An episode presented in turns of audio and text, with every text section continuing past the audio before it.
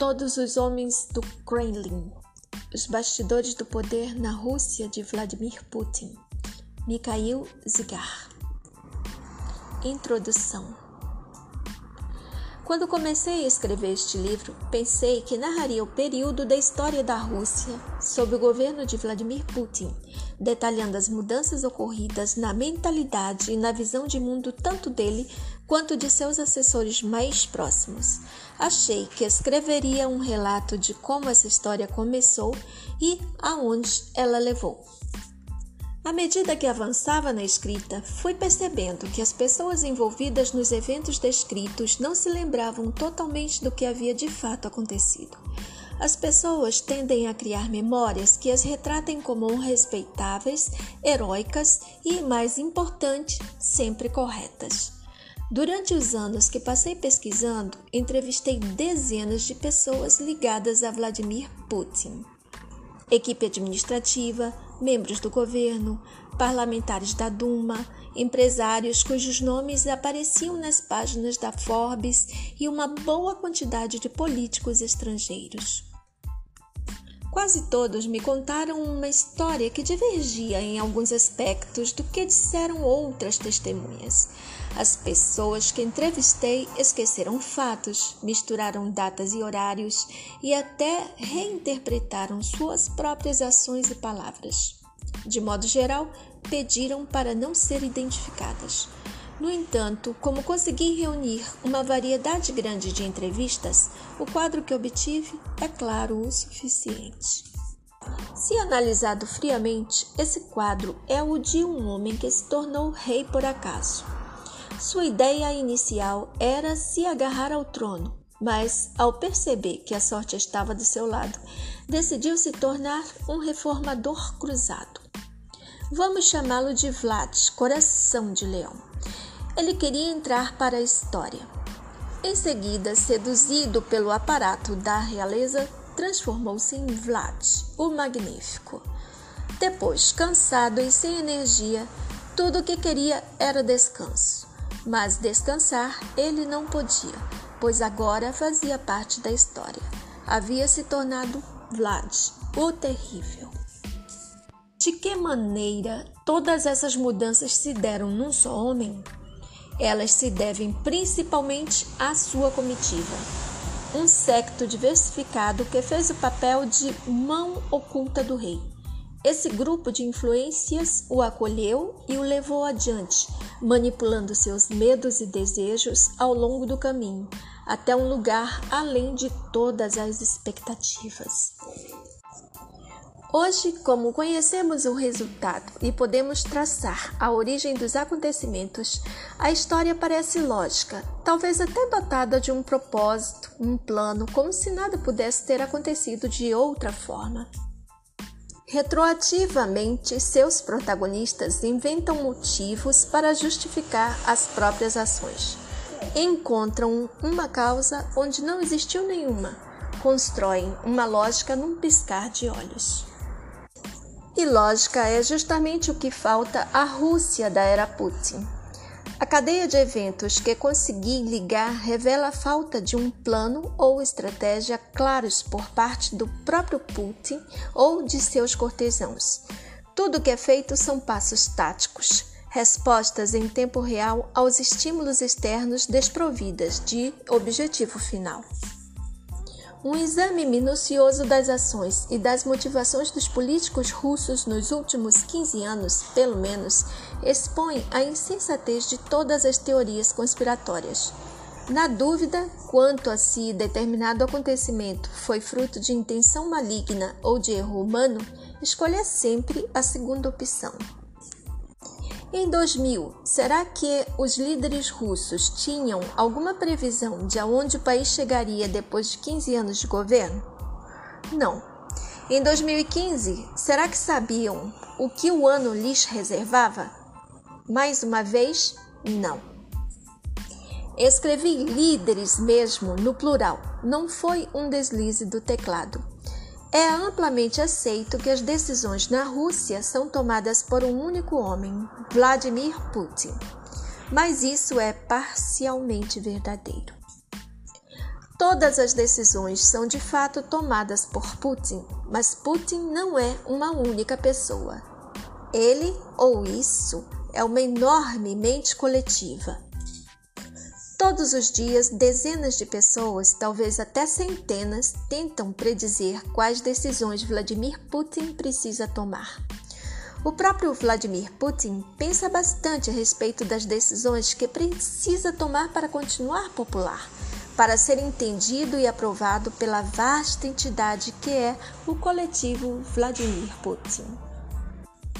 Com o passar dos anos, esse coletivo estruturou sua memória de modo a provar que estava correto em todos os casos, para se convencer de que suas ações são lógicas e sustentadas por um plano estratégico. Ele não cometeu e não pode cometer qualquer erro. Tudo que foi feito ou que deixou de ser feito é consequência de uma guerra punitiva e incessante contra inimigos implacáveis. Meu livro é a história dessa guerra imaginária que não tem fim, pois se tivesse, seria a prova definitiva de que ela nunca foi real.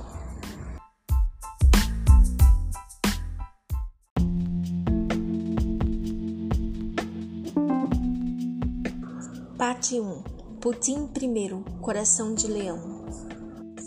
Capítulo 1 Em que Alexander Voloshin, estrategista do Kremlin, aprende a tolerar Lenin. Alexander Voloshin parece um capitalista modelo. Com a barba grisalha e o olhar frio e penetrante, sua aparência lembra um pouco o tio Sam como retratado nos desenhos animados soviéticos. Só falta o chapéu de estrelas e listras, o saco de dólares pendurado no ombro e a bomba na mão atrás das costas. O escritório de Voloshin fica no centro de Moscou, perto da estação de metrô Polianka, a uma caminhada de 10 minutos do Kremlin. O interior é austero, quase monástico. Tem somente o necessário, nada mais. Não há luxo. O governante secreto do mundo não precisa disso. Voloshin não é orador. Sua voz é calma e ele fala com uma leve gagueira quando está nervoso. No entanto, gosta de salpicar seu discurso em russo com palavras emprestadas do inglês, especialmente do linguajar dos negócios. A situação na Ucrânia não é muito. Começa ele em sua língua nativa, terminando com a palavra manejável em inglês é preciso sempre ter em mente uma agenda. O que temos é um total impasse. As opiniões mais importantes pertencem aos principais stakeholders. Não é nada intencional, ele só acha mais fácil falar assim, afinal, ele é mais empresário do que político. Voloshin acredita ter cumprido sua missão primordial levar a Rússia de um estado de revolução permanente para um estado de evolução. Em outras palavras, antes de renunciar ao governo em outubro de 2003, conseguiu levar a estabilidade política e o capitalismo para a Rússia. Ele diz que não lamenta sua atual incapacidade de influenciar a política. Sobre esse tema, aliás, prefere falar em termos puramente empresariais. Os Estados Unidos construíram a melhor economia do mundo através da competição, mas de alguma forma esqueceram que a política mundial também precisa de concorrência. E por isso que sua política internacional é um fracasso. Apesar de criticar os Estados Unidos algumas vezes, ele o faz com carinho e com detalhes inesperados. Então, dedicara com Jab Bush foi então que vi minha velha conhecida Condoleezza Rice, mas decidi não a cumprimentar.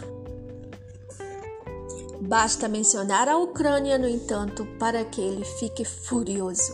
As palavras inglesas no final das frases são substituídas por expletivos russos.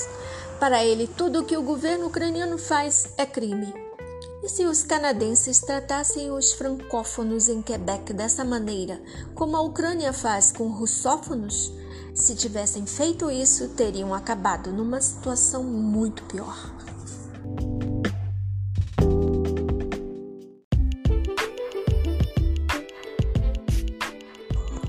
Adeus, Lenin. Em 1999, o Kremlin tinha um plano claro para o sepultamento tardio de Lenin. Sem nenhum alarde, seu corpo seria retirado do mausoléu na Praça Vermelha e levado a São Petersburgo, na calada da noite, em segredo absoluto.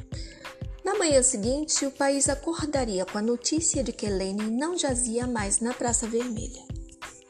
Seria uma repetição da cerimônia de retirada do corpo de Stalin, ocorrida 38 anos antes, numa noite de outono em 1961.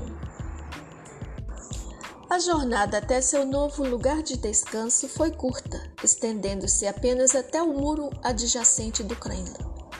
Mas, para o líder soviético Nikita Khrushchev, foi o símbolo da desestalinização e da desmistificação do culto à personalidade do tio Joe. O enterro de Lenin aconteceria com dignidade e sem vulgaridade, diz Voloshin. Durante duas semanas, um cordão de isolamento seria montado em volta do cemitério de Volkov, em São Petersburgo, onde a mãe e a irmã de Lenin estão enterradas e onde o fundador do Estado Soviético supostamente queria ser enterrado. E nada mais. Esperava-se que o Partido Comunista protestasse durante vários meses, mas, depois disso, os ânimos se acalmariam. O plano era demolir o mausoléu e erguer em seu lugar um monumento às vítimas do totalitarismo para que ninguém tivesse coragem de contestar. Acontecendo oito anos depois da dissolução da União Soviética, seria um golpe decisivo contra os restos da ideologia comunista, o que impediria qualquer possibilidade de revanchismo soviético e ressurgimento dos comunistas. Como chefe de gabinete do Kremlin, Voloshin ocupava um escritório no mausoléu a poucos metros do sarcófago de Lenin. Minha mesa ficava perto da janela. A distância que me separava do cadáver não chegava a 15 metros em linha reta. Ele ficava deitado de lá enquanto eu trabalhava de cá. Não nos incomodávamos, diz Voloshin irônico. Na verdade, Lenin causou um incômodo enorme. O presidente Boris Yeltsin estava ansioso para romper com o passado. Para ele, o enterro de Lenin seria um símbolo da nova era e das mudanças irreversíveis que ocorreram, assim como o enterro de Stalin havia sido para Khrushchev. A primeira proposta para enterrar Lenin foi feita em 1991 pelo primeiro prefeito de São Petersburgo, Anatoly Sobchak. Mas nem na época nem nos anos que se seguiram, Yeltsin conseguiu cumprir o planejado, pois não queria provocar um conflito desnecessário com os comunistas. Para Voloshin, no entanto, Lenin era mais um protagonista bem atuante no dia a dia da política do que um símbolo propriamente dito. A luta entre o Partido Comunista e os reformistas de Yeltsin, ligados ao mercado, gerava uma inquietação diária. Lenin era uma inconveniência, mas ao mesmo tempo uma carta na manga, a chance de pegar o inimigo de surpresa. Como os comunistas se tornaram a principal força no parlamento, conseguiram impedir o avanço de reformas vitais. Além disso, desde a crise financeira russa de 1998, eles também controlavam efetivamente o governo, liderados na época por Yevgeny Primakov, de 69 anos, ex-membro candidato do Politburo do Partido Comunista da União Soviética, ou seja, membro que participava dos debates, mas não era elegível ao voto, e ex-ministro das Relações Exteriores da Federação Russa. Faltava pouco mais de 18 meses para Boris Yeltsin completar seu segundo mandato como presidente.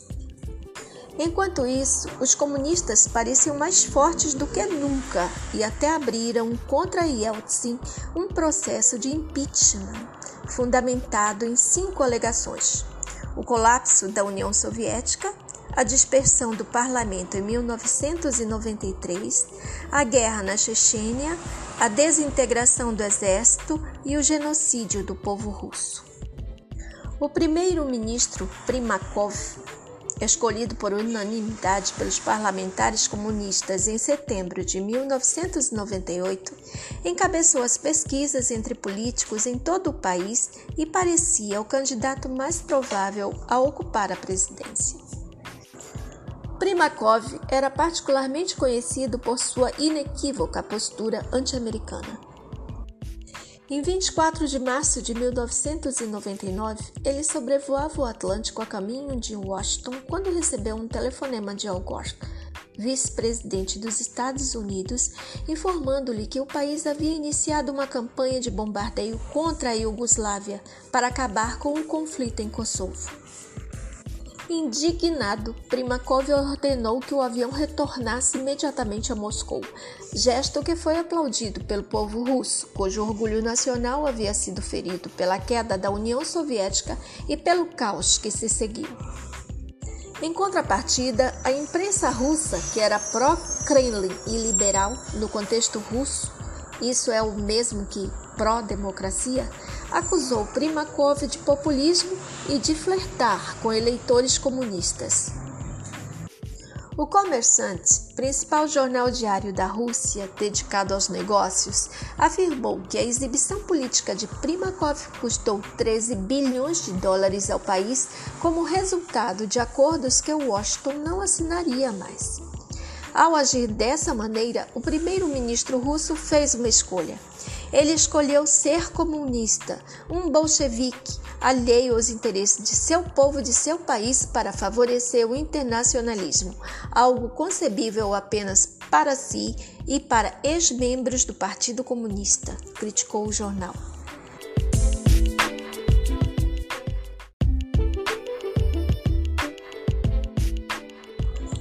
A meia volta no Atlântico foi o primeiro ato de anti-americanismo estatal cometido pela Rússia dos anos 1990. Também marcou o início da batalha decisiva pelo poder entre os anti-ocidentais conservadores, sob a bandeira de Primakov, e as forças liberais e pró-ocidentais dispostas a impedir o revanchismo soviético.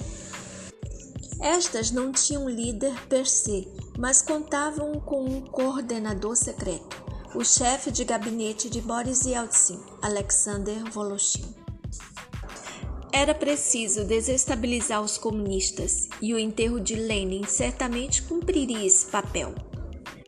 Mas, de acordo com a lei vigente, o corpo só poderia ser movido sob uma das seguintes condições: 1. Um, se o deslocamento fosse um desejo claramente expresso pelos descendentes de Lenin, mas todos eram terminantemente contra. 2. Se as autoridades locais, como o prefeito de Moscou, Yuri Lushkov, o decretassem como necessário por razões sanitárias e ambientais. Mas Lushkov não tinha qualquer intenção de entrar na luta de poder ao lado do Kremlin e dos liberais ou três, se o túmulo obstruísse o transporte público. Era impossível mudar o corpo de lugar somente com um decreto presidencial. A violação dessa lei era considerada um crime e acrescentaria o vandalismo à lista comunista de acusações contra Yeltsin. Era muito arriscado. Desse modo, o Kremlin decidiu tentar uma abordagem diferente. O alvo não seria Lenin, mas Primakov. Em 12 de maio de 1999, três dias antes do voto de impeachment contra Yeltsin na Duma, Câmara Baixa do Parlamento Russo, Primakov foi demitido sob a alegação oficial de falta de dinamismo na continuidade de reformas para resolver problemas econômicos. Em 15 de maio, os comunistas não obtiveram os 300 votos necessários para iniciar processos de impeachment. A administração presidencial trabalhou bem próximo dos parlamentares da Duma e quase todos os deputados independentes votaram contra. Um trunfo tático para Voloshin, mas que não resolveu a questão de como evitar que a aliança entre Primakov e os comunistas garantisse a vitória no ano seguinte, quando o segundo mandato presidencial de Yeltsin acabaria.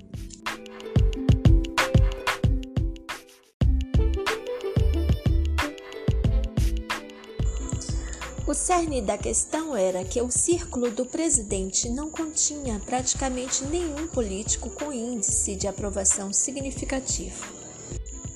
Até mesmo o do velho Yeltsin estava incrivelmente baixo, principalmente devido a acusações da imprensa e da oposição, principalmente comunista, contra sua família. Os jornalistas na época se referiam à família de Yeltsin, usando F maiúsculo para sugerir que os queridos e protegidos do presidente tinham uma influência especial e muitas vezes desproporcional nos assuntos do Estado e talvez até nos negócios. A família de Yeltsin incluía, em primeiríssimo lugar, Tatiana, Tânia Borisovna Dyachenko, sua filha, e Valentim Valia Yumachev, ex-chefe de sua administração. Os dois acabaram estreitando os laços quando se casaram em 2001. Em sentido mais amplo, a família também contava com os oligarcas mais próximos de Tânia e Valia, Boris Berezovsky e Roman Abramovich. O último membro da família era seu representante pessoal, Alexander Voloshin, chefe de gabinete de Yeltsin, que também ficou encarregado de resgatar o Kremlin da terrível situação em que se encontrava. Vindo do mundo dos negócios e tendo trabalhado na década de 1990 para dezenas de empresas de reputações diversas, Voloshin era considerado um estadista dedicado. Ele sustentou os interesses do Estado da maneira como os via. Para ele, uma economia de mercado parecia absolutamente vital, enquanto os direitos humanos e a liberdade de expressão era um detalhe supérfluo e muitas vezes inconveniente. Quem estava dentro do Kremlin às vezes se referia a Voloshin como homem de gelo, devido à sua frieza para resolver assuntos que lhe pareciam de fundamental importância.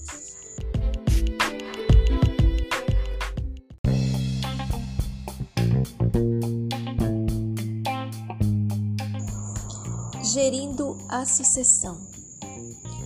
A família enfrentou uma forte oposição de Yuri Lushkov, prefeito de Moscou. Lushkov vinha sendo considerado havia muito tempo o sucessor natural da presidência russa, apesar ou por causa de sua imagem como antítese de Yeltsin, assim como o prefeito de Paris, Jacques Chirac, que teve um papel semelhante em relação a François Mitterrand, presidente francês já de certa idade. Lushkov era conhecido em todo o território russo não como liberal ou conservador, mas simplesmente por ser um bom gestor. Lushkov queria o poder para si e raramente escondia suas ambições.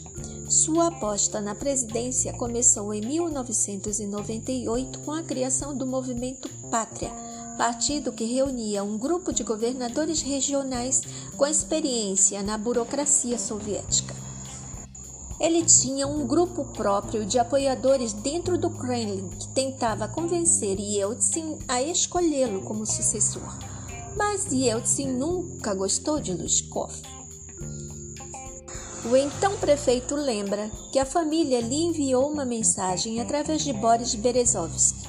Ele seria escolhido para suceder a Yeltsin sob duas condições: garantia de imunidade para toda a família e garantia da inviolabilidade dos resultados da privatização. Luskov não aceitou o acordo. Como consequência, em suas próprias palavras, tornou-se alvo de uma campanha de difamação. Ele tinha certeza de que a família estava num beco sem saída. Segundo rumores, o chefe do Departamento de Investigações da Procuradoria-Geral já havia assinado os mandados de prisão de Tânia e Valia. Quem não acreditava na ação fez apenas uma pergunta: será que eles terão tempo para chegar ao aeroporto? Naturalmente, Lushkov relutou em se juntar à luta ao lado de quem ele considerava perdedor. Ele queria se associar aos vencedores.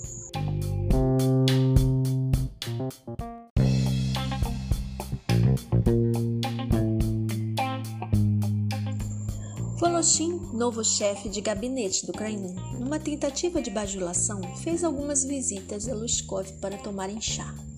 Mas nem todo o chá do mundo conquistaria seu apoio. Ele percebia muito bem a fraqueza espiritual e se preparava para tirar proveito dela. No entanto, o bate-boca público entre ele e a família reduziu drasticamente seu índice de aprovação. Baseado nisso, o prefeito de Moscou foi astucioso. Apoiou Primakov e ficou esperando nos bastidores, deixando o velho patriarca da nação ocupar o centro dos holofotes. Ele concluiu que sua vez chegaria dali a quatro anos. O Kremlin não tinha ninguém de peso que se equiparasse a Primakov. Admitindo a derrota, a família começou imediatamente a procurar um sucessor, que só foi encontrado em agosto de 1999. O nome dele era Vladimir Putin, diretor da FSB, sucessora da KGB. Esse jovem e desconhecido agente da inteligência tinha sido braço direito de Anatoly Sobchak, prefeito de São Petersburgo de 1991 a 1996 e um popular democrata da primeira onda. Dois dias antes da nomeação de Putin como primeiro-ministro, militantes da Chechênia invadiram a República do Daguestão, no norte do Cáucaso.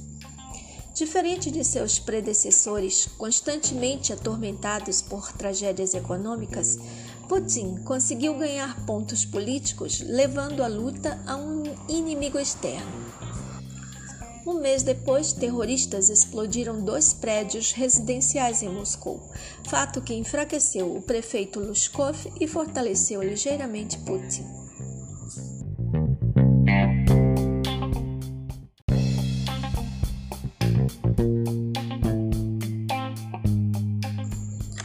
Mesmo assim, era impossível imaginar que a família, tamanho seu descrédito, pudesse realmente prevalecer nas eleições presidenciais. Yevgeny Kiselyov, importante apresentador de televisão na Rússia e diretor-geral do canal NTV, declarou ao vivo em setembro de 1999 que Primakov estava destinado a vencer. Primakov encabeçou as pesquisas e aproveitou o apoio não só de Lushkov, mas também de quase todos os governadores regionais da Rússia. Ele foi financiado pelas duas maiores petrolíferas do país, Lukoil e Yukos, bem como pelo Bill Gates russo Vladimir Yuventushenkov. Recebeu apoio da companhia elétrica Gazprom e do figurão da mídia no país, Vladimir Guzinski, dono da NTV, emissora de TV mais respeitável da Rússia na época. Mas isso não é nem metade da história. Ainda faltavam três meses para as eleições parlamentares. Desde 1990, nenhum partido pró-Kremlin se saía bem nelas, e dessa vez a situação era ainda pior. O Kremlin sequer tinha um partido próprio. Primakov, por outro lado, tinha um partido preparado para vencer a Duma Federal. Ele incluía quase todos os governadores regionais do país o que dava a Primakov uma alavancagem administrativa em todo o país. O bloco político Pátria Toda a Rússia, o OVR em russo, doravante PTR, formado pelo movimento Pátria de Lushkov, era o favorito. O sonho de enterrar Lenin teve de ser adiado mais uma vez. A luta contra o legado comunista foi colocada de lado. Antes de qualquer coisa, a família e seu candidato tinham de derrotar o ex-comunista Yevgeny Primakov.